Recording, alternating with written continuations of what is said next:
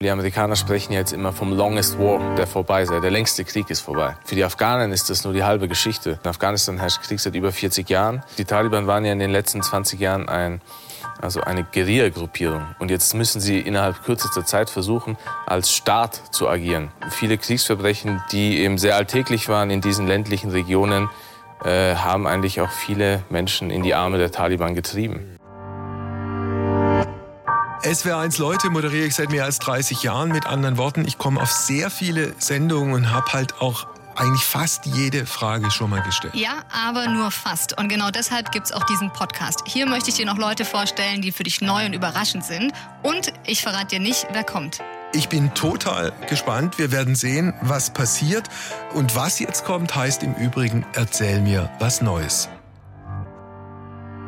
Wolfgang, normalerweise versuche ich hier ja immer im Intro dich mit mehr oder weniger verwirrenden Fragen auf das Thema hinzuleiten. Mhm. Aber heute schien mir irgendwie gar nicht so richtig passend. Deswegen ähm, verrate ich dir jetzt mal nur, dein heutiger Gesprächspartner, der war schon mal 2017 drüben bei dir bei SWR1 Leute. Okay. Er hat aber trotzdem noch eine ganze Menge Neues zu erzählen, denn sein Thema ist aktueller denn je. Aha. Und ich sage herzlich willkommen, Emran Feros. Wow. Guten Tag. Hallo, Herr Hein. Ich erinnere mich. Ja, das freut Platz. mich. Dankeschön. Damals, 2017, haben wir uns gesiezt. Ja. Sollen wir uns jetzt duzen? Natürlich, sehr gerne. Dann machen wir das. Soll ich dir sagen, was mir noch in Erinnerung geblieben ist von der Sendung damals? Mm, ja, gerne. Würde mich auch interessieren. Dass du, dass du diese Geschichte äh, äh erzählt hast, also wie viel, wie viel Elend auch dieser Drohnenkrieg der Amerikaner in Afghanistan angerichtet hat, ja. das war mir in der, in der Dimension bis dato gar nicht klar. Mhm. Ja, und das ist jetzt auch tatsächlich aktueller denn je. Vielleicht eine Vorbemerkung noch, bevor wir auf unseren sogenannten Lückentext mhm. kommen. Wir zeichnen auf an einem Samstagmittag um 13 Uhr und ein bisschen was am, wenn ich es richtig erinnere, beziehungsweise richtig weiß, am 4. September. Nur, das ist sozusagen unser Informationsstand. 4. Richtig. September mittags. So, jetzt kommt die äh, Lückentextgeschichte. Emran Feroz kennen viele als Journalist und Autor. Das ist aber nicht alles, was ihn ausmacht. Er selbst sieht sich auch in der Rolle des Erklärers. Die Überschrift dieses Podcasts heißt Erzähl mir was Neues. It's up to you. Was ich erzählen würde gern. Äh, und zwar, äh, eben wie gesagt, viele sind natürlich sehr überrascht. Wie kann es, dazu, äh, wie ist es dazu gekommen? Wie kann es sein, dass das alles so passiert ist? Und isolieren gleichzeitig das Problem und betrachten das aus der Ferne denken, dass das nicht viel mit unseren Gesellschaften zu tun hat. Afghanistan, das ist weit weg am Hindukusch, da leben eben diese ganzen Menschen am Berg. Mhm. Und ich würde sagen, wenn auch hier in Mitteleuropa, ob in Deutschland oder in Österreich, wo ich geboren und aufgewachsen bin, äh, wenn dort Zustände vorherrschen würden, wie in den letzten 40 Jahren in Afghanistan, dann kann, kann ich mir sehr gut vorstellen, dass auch hier tatsächlich ein Teil der Bevölkerung, vielleicht auch ein größerer Teil der Bevölkerung, sich äh, irgendwie über die Machtübernahme der Taliban gefreut hätte. Ist es so? In Afghanistan? In der Realität, ja. Ja, es gibt in Afghanistan natürlich äh, einen Teil der Bevölkerung, der das auch ermöglicht hat. Und das wurde in den letzten Jahren eigentlich konsequent verdrängt. Also diese viel längere Vorgeschichte, dass die Taliban in den ländlichen Gebieten sich schon längst wieder sortiert haben, mit den jeweils dort Lebenden sich arrangiert haben, Strukturen aufgebaut haben. Meinst du das? Genau, ich meine das und natürlich auch das, was in den letzten 20 Jahren passiert ist in Afghanistan in Sachen Korruption, in Sachen Kriegsverbrechen, was wir damals besprochen hatten mit den Drohnenangriffen, die oftmals äh, ja im Schatten der Weltöffentlichkeit eigentlich stattgefunden haben. Und äh, der Fokus vieler Medien lag leider meistens auf Kabul, auf die Hauptstadt, äh, tatsächlich sogar eher auf bestimmte Stadtteile Kabuls, so dass viele Medienkonsumenten im Westen vielleicht auch gedacht haben, äh, dass die Menschen, die man dort sieht, das äh, ganze Land repräsentieren äh, würden, aber so war es halt leider nicht. Und viele Kriegsverbrechen, die eben sehr alltäglich waren in diesen ländlichen Regionen, haben eigentlich auch viele Menschen in die Arme der Taliban getrieben. Mhm. Lass uns äh, vielleicht doch bei dem, bei dem Stichwort Korruption bleiben. Also der Westen, die Amerikaner, die Europäer, auch die Deutschen haben sich äh, sozusagen arrangiert mit einer, mit einer Elite, nennen wir mal den ersten Namen Karzai. Würdest du uns einfach mal erklären, was Karzai für ein Mensch ist? Äh, wie er seine Familie, seine Entourage ausgestattet hat, äh, wie das Thema Korruption auch für ihn äh, extrem wichtig geworden ist? Ja, es war damals Ende 2001 so, als die Amerikaner in Afghanistan mit ihren Verbündeten einmarschiert sind, haben sie natürlich geschaut, wer vor Ort denn äh, gut mit ihnen zusammenarbeiten könnte. Also welche äh, lokalen Verbündeten es unter den Afghanen gibt, die da vielleicht äh, ähnliche Interessen haben wie die Amerikaner, sprich den Sturz des Taliban-Regimes. Und da gab es mehrere Warlords, Drogenbarone, äh, allerlei anderweitige fragwürdige Personen. Und eine dieser Personen war Hamid Karzai, der damals eher unbedeutend war äh, und äh, tatsächlich auch kein bewaffneter Milizionär war oder irgendwie sowas, sondern sich in den Jahren zuvor eher im Hintergrund gehalten hat und äh, vor allem durch seine, ich würde mal sagen, auch diplomatischen Fähigkeiten und mit seiner Redekunst auch äh, da viele Leute begeistert hat. Also Karzai war äh, in den 80ern ein Mann, der äh, gegen die Sowjets auch gekämpft hat, also äh, nicht gekämpft hat, sondern er war ein Teil dieser Opposition, als die Sowjets damals das Land besetzt hatten und der Kalte Krieg endlich in Afghanistan tobte. Und äh, dann 1992 ist die letzte kommunistische Diktatur in Afghanistan gestürzt worden. Also 19, 1989 ist der letzte sowjetische Soldat abgezogen.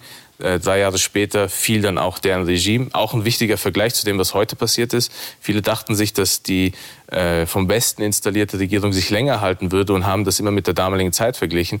Äh, aber stattdessen ist das Gegenteil passiert und die ist während des Abzugs noch zusammengebrochen.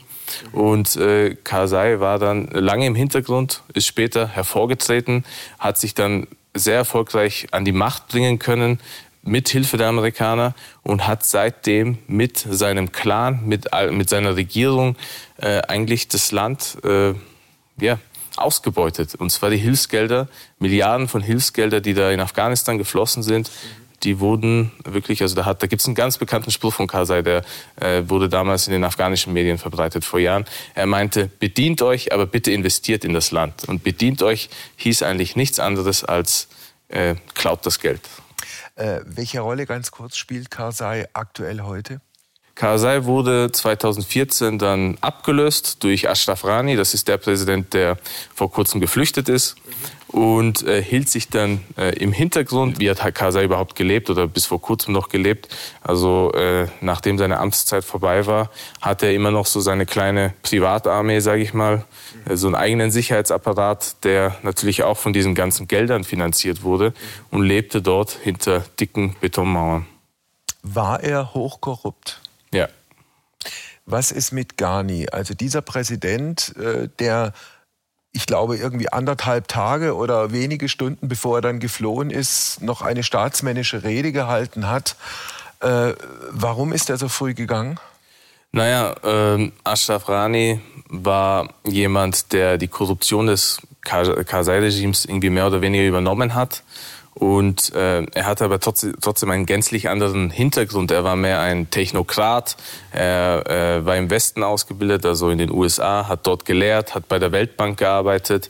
Und äh, viele Menschen waren eigentlich anfangs irgendwie positiv beeindruckt von ihm, weil sie dachten, okay, das ist mal jemand anders. Das ist jemand, der äh, gebildet ist und der vielleicht, er hat ein Buch geschrieben, das hieß Fixing Failed States. Also ein bekanntes Buch äh, in der Politikwissenschaft und da hat er versucht, einen Ansatz zu finden, äh, wie man gescheiterte Staaten reparieren kann. Und er war dann in einer einmaligen Situation als ein Theoretiker, der dann auf einmal Staatschef wurde und die Chance hatte, seine Theorien in die Praxis umzusetzen. Aber das ist äh, leider überhaupt nicht äh, aufgegangen, äh, weil auch er dann Teil dieses Korruptionssumpfes wurde ich würde sagen, ich persönlich denke, Ashraf Rani war jetzt nicht so korrupt wie äh, das Kaliber eines Karzais. Äh, aber er hat in seiner eigenen Welt gelebt, er hat in seine, hinter seinen Büchern gelebt, in seinem Präsidentenpalast und hat auch Vorträge gehalten und so und hat versucht, das Ganze irgendwie sehr theoretisch zu machen, so dass er den Bezug zur Realität verloren hat und seine Leute um ihn herum die haben dann auch eigentlich das gemacht, was äh, das Karzai-Regime davor gemacht hat, und zwar einfach sich persönlich bereichert. Also ich erinnere mich, als er geflohen ist, gab es ja Meldungen, äh, da wären noch vier Autos vollgepackt mit Geld und ich glaube noch ein Hubschrauber mit Geld vollgepackt, dann außer Landes gebracht worden.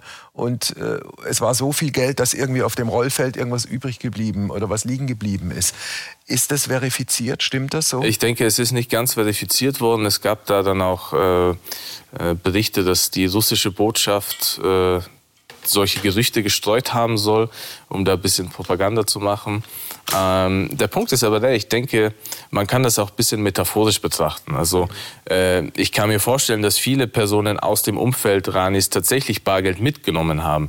Aber die haben auch in den Jahren zuvor sich wirklich persönlich bedient an diesem ganzen mhm. Geld und haben Immobilien in Dubai und was weiß ich wo. Ja. Und das sollte man auch ein bisschen metaphorisch betrachten, dass, dass diese, Letz-, diese Entourage von Ashraf Rani ist schon mit Geld weg, aber vielleicht jetzt nicht so mit Säcken, die man sehen kann, ah. sondern ein bisschen anders. Und jetzt wird als Erklärungsmodell immer darauf hingewiesen, dass die Taliban möglicherweise, was heißt möglicherweise, ganz sicher brutal sind mit ja. all dem, was sie angerichtet Natürlich, haben in der ja. Vergangenheit, aber dass sie nicht korrupt und nicht bestechlich seien. Stimmt das so?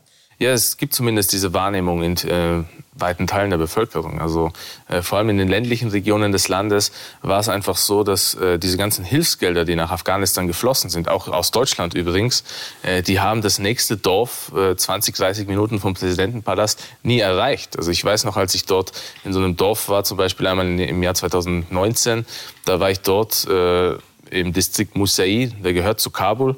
Und da gab es nichts und die äh, Locals, die waren da, da damit beschäftigt, äh, so eine Wasserpumpe in Gang zu bringen. Und die waren dann froh, als ich gesagt habe, ich sei aus Deutschland, weil das war ein Gerät aus Deutschland und ich konnte die Bedienungsanleitung entziffern und äh, habe dann mit denen versucht, das zu machen. Und dann habe ich gesagt, hey, woher habt ihr das eigentlich? Das ist ja voll alt, irgendwie aus den 60er Jahren. Und die meinten so, ja, ein Verwandter von denen in Deutschland der hat ihnen das zukommen lassen, also eine private Spende. Und mich hat das dann so aufgeregt, weil ich dachte mir, wie, kann's, wie kann das sein, dass hier das Einzige, was hier angekommen ist, ist eine Wasserpumpe aus den 60er Jahren, äh, während Milliarden von Hilfsgeldern in dieses Land geflossen sind. Und dieses Dorf übrigens stand auch damals schon unter der Kontrolle der Taliban. Und äh, da hatten die Menschen genau diese Wahrnehmung, die du angesprochen hast, weil einfach äh, vieles die Menschen nicht erreicht hat und gleichzeitig gab es korrupte Offizielle und auch korrupte Soldaten, die äh, das Leid der Menschen irgendwie noch zusätzlich ausgebeutet haben und da hat sich einfach sehr viel Frust angestaut. Helena schaltet sich ein. Hi Emran. Äh, jetzt haben wir viel über die politischen Akteure gehört in dem ganzen Spiel. Und jetzt äh, in der letzten Antwort bist du auch schon wieder fast zur Zivilbevölkerung zurückgekommen. Denn damit bist du ja eigentlich ursprünglich mal in die, in die Sendung hier gestartet. Also deine These war ja, wir würden uns hier nicht wirklich anders verhalten nach so vielen Jahren Krieg, nach so vielen Jahren von vielerlei ähm, fremder Besatzung im Land. Kannst du uns das noch mal ein bisschen erklären, was du damit meinst und wie die Zivilbevölkerung eigentlich auch über die letzten Jahrzehnte ähm, ja, sich verändert hat. Ja, klar, gerne. Also der Punkt ist der, dass eben äh, zum Beispiel die Amerikaner sprechen jetzt immer vom Longest War, der vorbei sei. Der längste Krieg ist vorbei. Äh, 20 Jahre Krieg. Für die, für die Afghanen ist das nur die halbe Geschichte. Es gab, äh, also in Afghanistan herrscht Krieg seit über 40 Jahren. Ich würde sagen, äh, diese gewalttätige Periode hat äh, mit dem Putsch der Kommunisten dann angefangen, mit dem Putsch der afghanischen Kommunisten 1978. Auch zuvor war es instabil, aber äh, nicht in so einem Ausmaß. Und äh, seitdem herrscht Krieg in diesem Land. Und allein der Krieg der Sowjets hat weite Teile der Bevölkerung äh, getötet, zu Geflüchteten gemacht oder radikalisiert. Viele, also viele Afghanen haben in den 80er Jahren zum Beispiel die Mujahideen-Rebellen unterstützt. Und die bestanden hauptsächlich aus äh, islamistischen Kommandeuren, die in den 70ern und 60ern noch jung waren und mit ihren Reden versucht haben, äh, Leute zu rekrutieren. Aber da hat das nicht funktioniert, weil die Realitäten einfach anders waren. Und dieser ganze Kriegszustand hat dann äh, das Ganze aber verändert. Und äh, dann in den 90ern kamen eben diese Mujahideen an die Macht und äh, haben dann ihren Bürgerkrieg untereinander angezettelt und da dann wieder viele Menschen getötet, viele Massaker begangen. Da hat sich dann nochmal viel Hass angestaut. Dann kamen die Taliban und äh, Mitte der 90er und die wurden auch damals tatsächlich dann von vielen Menschen als so eine neue Ordnungsmacht wahrgenommen. Trotz der ganzen Brutalität äh, wurden sie als eine Art Ordnungsmacht wahrgenommen, die irgendwie notwendig sei, um da jetzt irgendwie ein gewisses Maß an Sicherheit äh, wiederherzustellen. Und dann hat sich das Taliban-Regime aber natürlich auch sehr brutal verhalten. Und äh, die Verbrechen des Regimes sind ja auch weitläufig bekannt. Ja. Äh, vor allem diese ganzen fürchterlichen Szenen und so. Ja. Und dann sind die Amerikaner rein, hätten eigentlich nach dem Sturz des Regimes äh, mit den Taliban irgendwie verhandeln sollen mit den eindeutig geschwächten Taliban, haben das 20 Jahre lang nicht gemacht und jetzt haben wir halt den Salat. Helena hat gerade eben diesen Punkt angesprochen, wie, wie, die Menschen in Afghanistan leben und wie sie diese ganzen historischen Veränderungen auch wahrnehmen und was das für ihren Alltag bedeutet. Ähm, davon ausgehend, also du bist ja nun, äh, so habe ich dich jedenfalls verstanden oder interpretiert, jetzt immer mal wieder in den letzten Jahren in Afghanistan gewesen und kannst uns vielleicht auch ein Stück weit erklären, woher dieses Missverständnis kommt oder warum es nicht funktioniert hat, dass wir, der Westen, äh, gesagt haben, wir bringen euch ja. die, die, Menschenrechte und die Frauenrechte ja. und die Demokratie und dann werdet ihr ein blühender, toller neuer Staat. Ja. Ja, ja, also ich war in den letzten Jahren regelmäßig dort. Letztes Mal in Afghanistan, das war im Frühjahr, äh, war ich mehrere Wochen dort äh, oder Monate und äh, wollte jetzt auch in diesen Tagen hin, bevor das ganze Chaos mhm. ausgebrochen ist. Ist mit den Flügen halt gerade schwierig.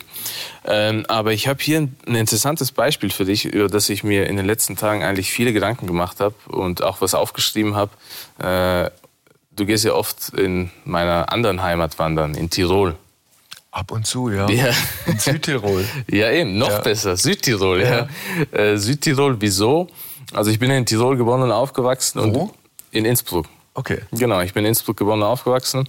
Und äh, wir sind da im Geschichtsunterricht mit einem Mann namens Andreas Hofer aufgewachsen. Freiheitskämpfer. Andreas Hofer, ein bärtiger Freiheitskämpfer, ah. der äh, Anfang des 19. Jahrhunderts gelebt hat und äh, einen Bauernaufstand angezettelt hat gegen die äh, bayerischen Truppen Napoleons. Also Andreas Hofer äh, mhm. ist aus dem heutigen Südtirol. Mhm. Und äh, man muss bedenken, was damals eigentlich die, äh, Bayerisch, die Bayern und die französischen Truppen da eigentlich in Tirol machen wollten. Die haben gesagt, ihr seid rückständige Tiroler, tief im Katholizismus, von Bergen umgeben, lebt quasi im Mittelalter. Wir sind jetzt hier, wir sind das Licht der Aufklärung, wir bringen euch in die neue Zeit. Äh, und äh, diese ausländischen Besatzer haben das mit brutaler Gewalt gemacht. Und der Hofer, äh, so wird er genannt, der Hofer, der hat äh, dann eigentlich ziemlich viele Tiroler mobilisieren können, die dagegen kämpfen. Die, der, der hat dieselbe Rhetorik benutzt äh, wie die Taliban oder auch wie die Mujahideen in den 80ern.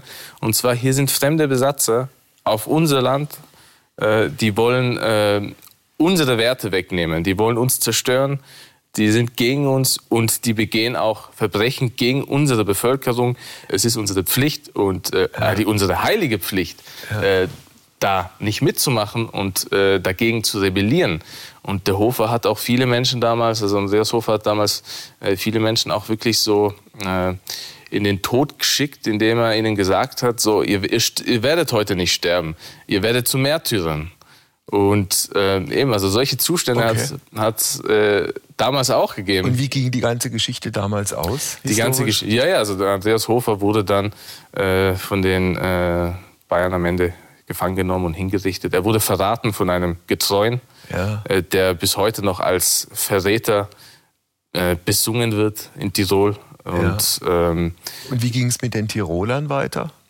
Naja, die Tiroler waren dann eigentlich äh, gezwungen, äh, unter, unter dieser äh, Führung der Adeligen in der Hofburg in Innsbruck und in Wien äh, zu leben. Äh, man hat dann irgendwie sich damit zurechtgefunden, aber irgendwie, also ich habe, äh, ich, ich sage immer das, ich sage immer Folgendes, und zwar würde Andreas Hofer heute im heutigen Afghanistan leben, mhm. hätten ihn wahrscheinlich die US-Drohnen gejagt.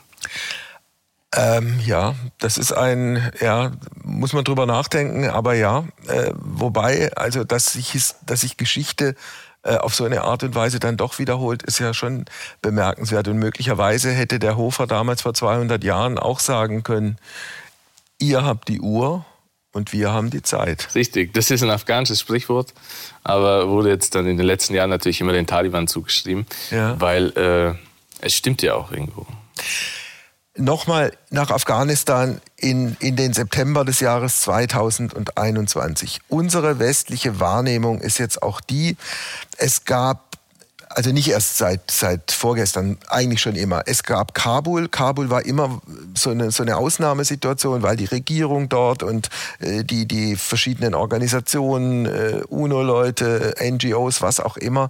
Und je weiter man dann sozusagen in die Provinzen kam, desto mehr hat sich dieses Land dann äh, verändert, möglicherweise ins komplette Gegenteil dessen, was in Kabul ist. Richtig. Ist das eine, eine halbwegs korrekte Wahrnehmung? Das ist eine korrekte Wahrnehmung, die du da hast. Ja. Genauso. Und es war oft, oft sehr paradox, also auch für mich zum Beispiel, äh, wenn ich auf Recherchereisen dort war und äh, zum Beispiel, ich war im besagten Dorf. Äh, das war mhm. wirklich nicht weit weg. Das, Mit der das, 60er Jahre Wasserpumpe. Richtig. Ich war in diesem Dorf. Äh, das war ein Tagestrip. Also ich konnte am späten Nachmittag wieder in Kabul in der Innenstadt sein. Mhm. In der Innenstadt in einem neuartigen, modernen Coffeeshop sitzen und dort mein Cappuccino trinken für 100 Afrani. Das sind mehr als ein Euro. Und da noch ein Stück Kuchen dazu und ich kann mich noch an den, also an, an vielen, ich kann mich an viele Tage erinnern, wo das wirklich so war und wo ich mir dachte, äh, wie paradox das Ganze ist und wie verrückt das eigentlich ist, dass ich jetzt hier bin und äh, mir tut das natürlich nichts, wenn ich da einen Euro zahle. Aber ich war gerade komplett woanders, wo die Menschen eigentlich, eigentlich nichts haben und äh, wirklich eine komplett andere Realität leben als die Bubble hier. Und ähm, eben, also die, diese Wahrnehmung trifft zu. Und ich sehe, ich bemerke jetzt vor allem in den letzten Tagen, dass viele versuchen, das irgendwie wahrzunehmen, dass sie das verpasst haben. Also ich habe jetzt ich, gestern oder heute in irgendeinem Online-Medium gelesen, also die UNO warnt vor einer hochdramatischen Hungersnot, ja. weil irgendwie, ich glaube, die Hälfte aller äh, Menschen in Afghanistan nicht wissen, woher sie ihre nächste Mahlzeit bekommen. Schätzt du das auch ja. für so dramatisch ein? Ja, auf jeden Fall, weil äh, den, etwas, was wirklich äh, passiert ist in den letzten zwei Jahrzehnten, war, dass einfach diese soziale Schere noch weiter auseinandergegangen ist. Also die Menschen, viele Menschen sind ärmer als zuvor nach dieser 20-jährigen Intervention. Und äh, die Sorge besteht jetzt darin, dass das Taliban-Regime äh, mit Sanktionen überschüttet wird oder so oder dass die Staatsreserven Afghanistans äh, nicht freigegeben werden und diese Hilfsgelder nicht weiter fließen werden, so dass dann am Ende äh, die Bevölkerung als Kollektiv bestraft wird und eben hungern muss. Äh, die Situation für die Taliban ist, glaube ich, auch deshalb so dramatisch, weil die, die, das Geld, das auf Auslandskonten lagert, irgendwie ist die Rede von 9 Milliarden Dollar, eingefroren ist und mit dem bisschen an Bargeld äh, man, man kein, kein Land und keinen ja. Staat regieren kann. Richtig, die Taliban waren ja in den letzten 20 Jahren ein, also eine Guerilla-Gruppierung. Und jetzt müssen sie innerhalb kürzester Zeit versuchen, als Staat zu agieren. Und ich denke nicht, dass das hinhauen wird und dass sie da nicht nur auf diese Gelder angewiesen sein werden. Also der afghanische Staat ist halt nicht überlebensfähig äh, aufgrund der letzten Entwicklungen, aufgrund der letzten 20 Jahre. Man hat da eine neoliberale Kriegswirtschaft betrieben, die sehr kurzsichtig war und eben viele Menschen gar nicht erreicht hat. Und ähm, jetzt äh, hat sich daran eben nichts geändert. Also das heißt, dieser Staat ist weiterhin so nicht überlebensfähig. Und die Taliban, äh, die haben, also das wird nicht hinhauen. Die brauchen dieses Geld, die brauchen auch viel Expertise von anderen Afghanen, die nichts mit ihnen zu tun haben, aber die zum Teil auch bereitstehen, um zu helfen. Und äh, ja, die müssen da jetzt einen, einen großen Spagat machen. Und gleichzeitig wissen sie, dass die Welt auf sie schaut, aufgrund ihrer Vergangenheit, aufgrund von Menschenrechtsverletzungen und so. Und äh, ja, das ist so gerade das, was sich dort abspielt. Und es ist noch gerade äh, schwer einzuschätzen, wie sich das entwickelt. Also, jetzt halten wir fest, die Taliban sind in Afghanistan wieder an der Macht. Oder Einschränkung ist es so klar deshalb gar nicht, weil äh, die Paschunen im, im, im Norden, also der Sohn äh, des, des, des früheren äh, Pashtunenführers Tajikistan. Du meinst Ahmad Shah Massoud wahrscheinlich. Genau, äh, ja. der, der, Sohn von Massoud jetzt sozusagen die Rolle des Vaters eingenommen hat und ja auch äh, weltweit erklärt hat, äh, dass er da nicht einfach nur einen kleinen beigeben möchte. Ja, ja also da geht es um die äh, tadschikische Volksgruppe. Ja. Äh, und äh, dieser Widerstand im Panjshir-Tal, der läuft anscheinend noch. Gestern gab es ja, widersprüchliche Meldungen. Da hieß es erst, die Taliban hätten das da quasi alles eingenommen und es fehlt nur noch so das Zentrum. Dann hieß es wiederum, nee, sie haben doch nicht alles eingenommen. Ich habe zum Teil auch Verwandte äh, in Panjshir und äh, die waren auch schlecht erreichbar in den letzten Tagen. Und äh, also die Taliban stören dann natürlich das Kommunikationsnetzwerk. Und gestern hieß es dann zum Beispiel seitens eines Verwandten, ja okay, das ist gelaufen, die übernehmen das. Aber dann gab es wieder andere Meldungen. Also es ist da immer noch nicht klar, was läuft. Aber äh, auch dieser Widerstand, äh, der, den hat es ja auch in den 90ern gegeben. Du hast es ja angesprochen mit Ahmad Shah Massoud, der da erfolgreich das Panjshir-Tal gegen die Taliban verteidigen konnte.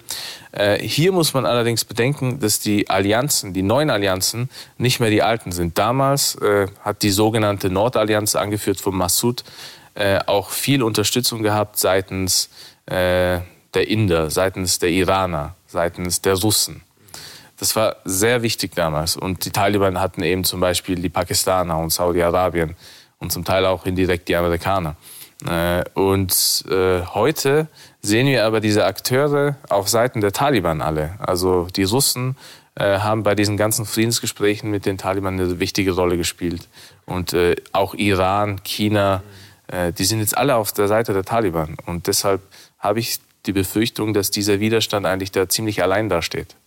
Eins noch kurz zu deinen Verwandten. Haben die jetzt Angst vor den Taliban oder davor, dass die Taliban äh, die Macht auch in ihrem äh, ja. Bereich übernehmen? Ja, ja, das schon. Also es gibt natürlich Regionen in Afghanistan, äh, die, also wo die Taliban eher beheimatet sind, sage ich mal, und andere Regionen, wo das nicht der Fall war. Und das Panjshir-Tal ist da, hat eine sehr starke anti-talibanistische Einstellung. Mhm. Und äh, das gefällt denen natürlich dort überhaupt nicht.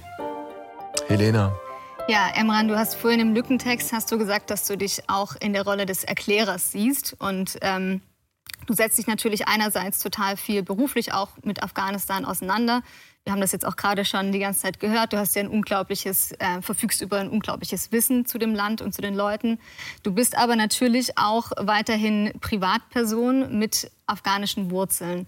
Und so wie vielen ging es dir ja äh, wahrscheinlich auch in den letzten Tagen und Wochen. Ich habe das teilweise auch in Talkshows mit Verwunderung irgendwie wahrgenommen, dass da ähm, ja gefühlt äh, einfach wild Personen reingezogen wurden ähm, und Stellung nehmen mussten äh, zu einem Thema, äh, die sich gar nicht damit auch zum Beispiel beruflich auseinandersetzen. Wie hast du die letzten Wochen und Tage eigentlich ähm, ja, in Bezug auf diese Vielfachbelastung auch wahrgenommen? Ja, es war eben tatsächlich nicht nur beruflich belastend, sondern eben auch äh, emotional, familiär. Wie gesagt, ich habe jetzt nicht nur dort Verwandte, das waren eher entfernte Verwandte äh, in diesem Tal, aber äh, auch in anderen Regionen, in Kabul, äh, in Mazar-e-Sharif, äh, im Osten des Landes. Also ich bin da mit vielen verschiedenen Menschen in Verbindung, auch mit Kollegen, also mit Journalisten, die dort leben und arbeiten, mit Aktivisten, mit Ortskräften, die für die NATO tätig waren, mit ehemaligen Soldaten. Ich hatte in den letzten Wochen mit all diesen Menschen zu tun und es war sehr belastend, weil man also diese Menschen haben natürlich auch oftmals die Erwartung, dass man ihnen hilft, dass man irgendwie etwas macht, was wirklich ihr Leben, äh, also dass man sie zum Beispiel einfach herholt irgendwie. Und das geht halt leider nicht. Und das ging ja nicht mal bei den Leuten, die es wirklich verdient hätten. Zum Beispiel habe ich da eine Ortskraft, äh, die hat mit der Bundeswehr zusammengearbeitet, äh, war als Techniker tätig, hat Datenleitungen verlegt und war ein sogenannter Subcontractor und dem wurde dann noch vor ein paar Monaten, bevor das Ganze losgegangen ist, haben ich und äh, ein ehemaliger Kollege von ihm das Auswärtige Amt kontaktiert, weil wir haben gesagt, hey, bitte, dieser Mensch hier, was soll, was soll der jetzt machen? Also äh, der, ist, der ist in Lebensgefahr, äh, ist als Ortskraft tätig gewesen und was macht er jetzt? Und also da hieß das, es, nö, wir das, helfen dem nicht. Das wäre sozusagen eine komplette eigene Sendung oder eine komplette ja, eigene Aufzeichnung. Dieses, ja. dieses äh, irrsinnige Komplettversagen ja. des Westens gegenüber denen, äh, denen man eigentlich versprochen hat, sie selbstverständlich rauszuholen, wenn sie in Gefahr sind. Grässlich und grauenhaft. Total. Ähm, ich weil du, weil du Aktivisten oder Aktivistinnen äh, angesprochen hast oder auch Journalisten, Journalisten. Ja. Ja. Das sind ja die, die in unserer Wahrnehmung am meisten gefährdet ja. sind. Frauen, die studiert haben, Professorinnen an Universitäten ja. in Kabul, anderen Städten. Wie schätzt du jetzt deren Bedrohungssituation unter diesen neuen Bedingungen ein? Ja, also ich habe zum Beispiel selber Verwandte in der Familie, die als Lehrerinnen tätig waren äh, jahrelang gearbeitet haben und jetzt nicht wissen, ob das weiterhin so laufen wird. Natürlich gibt es diese ganzen Versicherungen seitens der Taliban, dass das mhm. kein Problem sein wird, aber es gibt da halt nicht viel Vertrauen. Und äh, dass diese Menschen, also viele von denen haben auch gar keine Lust, irgendwie noch das Haus zu verlassen. Mhm. Haben es natürlich auch äh, zum Teil versucht, da irgendwie am Flughafen, da gab es viel Fake News, da dachten viele, also viele Afghanen benutzen Facebook und TikTok und so und da steht dann irgendwas. Und dann mhm. denken die, ach so, ah, okay, dann kann man ja irgendwie leicht nach Europa reisen oder so oder nach Amerika und wurden halt oft bitter enttäuscht. Und ich musste auch, also ich habe, ich hatte auch Listen und habe die dann weitergeleitet an verschiedene Stellen. Und mir war dann oft klar, dass das nichts wird. Und ich habe dann die, ich musste diese Menschen zum Teil belügen. Ich musste sagen, hey, der Name ist auf der Liste, das wird schon. Aber ich wusste, dass das nichts wird. Aber Emran, nochmal die Frage nach deiner persönlichen Einschätzung. Diese weichgespülten Taliban 2.0, ja. gibt es die? Äh, und wird es die auch deshalb geben, weil es demnächst den Deal geben wird, äh, eine gewisse Form von, von, von Toleranz gegen Cash. Ja. Ja? Wenn dann sowas. Oder äh, werden die in die alten Muster zurückfallen und wir werden irgendwann auch wieder Hinrichtungen im Fußballstadion von Kabul erleben? Ja, also das, was du angesprochen hast, äh, neue Einstellungen für Cash, äh, wenn dann sowas. Ideologisch würde ich nicht sagen, dass sich die Taliban groß verändert haben. Man muss bedenken, auch in den 90ern war es jetzt so, äh, zum Beispiel es gab eine Provinz, da war ein äh, Taliban-Gouverneur, der extrem fanatisch war und einfach gesagt hat, meine Auslegung heißt, es gibt hier keine Mädchenschulen. Und dann irgendwie 200 Kilometer weiter in der nächsten Provinz war jemand, der meinte, ich bin pragmatisch, passt, ihr, könnt es weitermachen. Und da gab es dann Mädchenschulen. Ich kann mir vorstellen, dass es dann auch wieder zu solchen Entwicklungen kommen wird. Und es gab aber auch in den letzten Monaten und Wochen, auch bevor die Taliban äh, Kabul erobert haben, gab es auch Racheaktionen an Menschen, die zum Beispiel mit der NATO zusammengearbeitet haben oder einfach nur Soldaten der afghanischen Armee waren. Und äh, ich denke, ideologisch gab jetzt nicht, gibt es nicht eine große Veränderung. Es wird eher so sein, dass sie sich vielleicht gezwungen äh, sehen werden, äh, irgendwie einzuknicken aufgrund mhm. dieser Hilfszahlungen. Ja. Und so müssen die äh, auch benutzt werden tatsächlich. Letzte Frage, Emran. Hast du für Afghanistan noch Hoffnung oder hast du keine mehr? Naja, also ich beschäftige mich mit dem Thema so lange schon und äh, war da wirklich meist pessimistisch und ich bin es leider immer noch. Also mir kann man, also das Problem ist ja auch, vor allem die letzten Tage haben irgendwie, weil du das am Anfang angesprochen hast, es, also ich, es gibt jetzt ein mediales Interesse, was ich so noch nie erlebt habe. Obwohl ich nur das mache, was ich seit, seit Jahren mache. Ich wurde aber in den Jahren zuvor auch immer wieder als Schwarzmaler, Kritiker und so weiter bezeichnet. Und jetzt hat sich das alles bestätigt, leider. Und äh, ich hoffe, dass, dass das nicht weiterhin so der Fall sein wird, aber ich bin da trotzdem noch sehr pessimistisch in vielerlei Hinsicht und ich, ja, diesen Pessimismus, mhm. den kann man mir leider nicht so leicht austreiben. Äh, danke, dass du da warst und danke für das Gespräch. Danke dir, danke euch.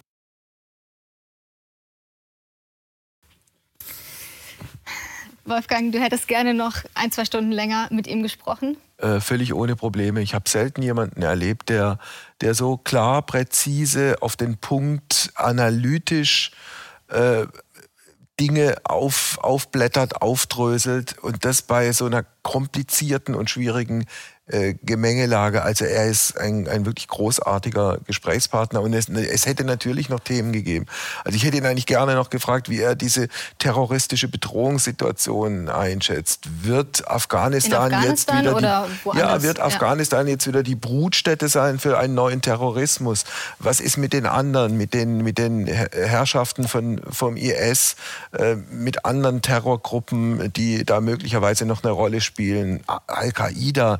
Gibt es die eigentlich wirklich noch als, als reale Bedrohung oder ist das irgendwie verklärte Erinnerung? Sowas alles.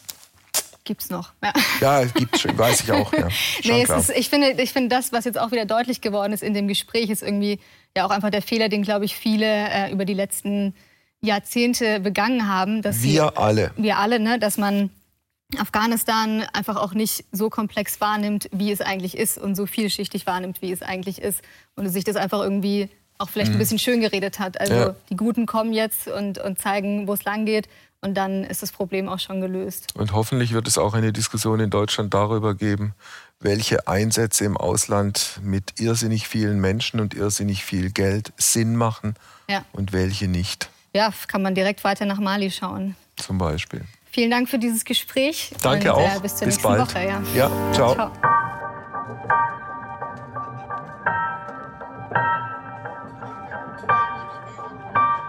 Das war die Erzähl mir was Neues Podcast-Folge von dieser Woche. Den letzten Podcast seht ihr hier oben und die komplette Playlist hier unten.